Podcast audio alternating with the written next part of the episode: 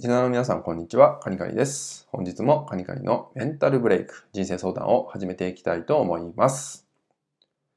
えー、今回ね、いただいているご相談はですね、えー、相手のことを理解したいのになかなか理解できない自分がいて、とても苦しくなる時があります。どうしたらこの部分を解消できるでしょうかといったようなご相談となります。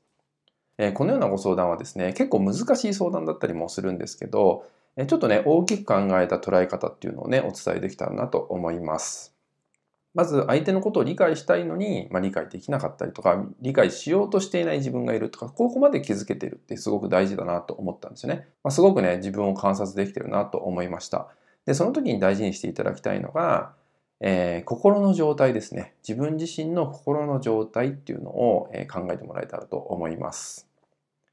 で相手の気持ちをま理解しようとすると、まあ、頑張って聞かなきゃとか頑張って理解しなきゃっていったような意識が生まれてくると思うんですけどこういう時って意外と集中できて聞けてなかったりするんですよね。まあ、つまり自我ってものが働いちゃってるんで、えー、聞くっていうよりは聞かなきゃいけないみたいな意識が生まれてきてしまってなんだかねちゃんと聞けてないっていうね結果となってしまうってこともあります。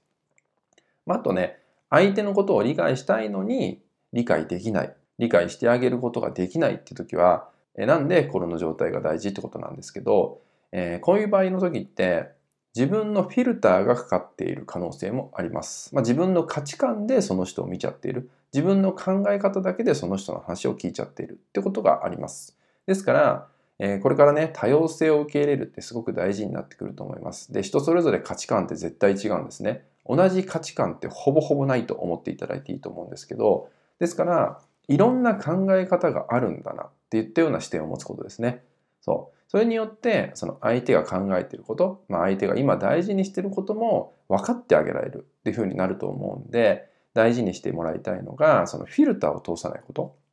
そう。自分の価値観でいろんなものを見ないことっていうのが大事です。で、これも心の状態っていうのがすごく大事になってくるんですよね。自分の心の状態が、まあ、フラットになれてれば、その相手をね、自分の価値観だけで見るってこともなくなってくるんで、そういうような意識の向け方っていうのもね、大事にしてもらえたらと思うので、ま、相手のことを理解したいっていうね、もし気持ちがあるなら、まず自分のフィルターが何なのか、どんな価値観を持っちゃってるのかを知ることなんですけど、まあ、その上で、そのフィルターを取っ払ってあげる。フラットな状態で相手と接してあげるってことがね、大事になってくると思うので、そんなね、意識の向け方、そしてそんな状態になるために何が必要なのかっていうのをね、考えてもらえたらと思いますのでね、ぜひ意識しながらですね、相手とのね、コミュニケーションをやってみてください。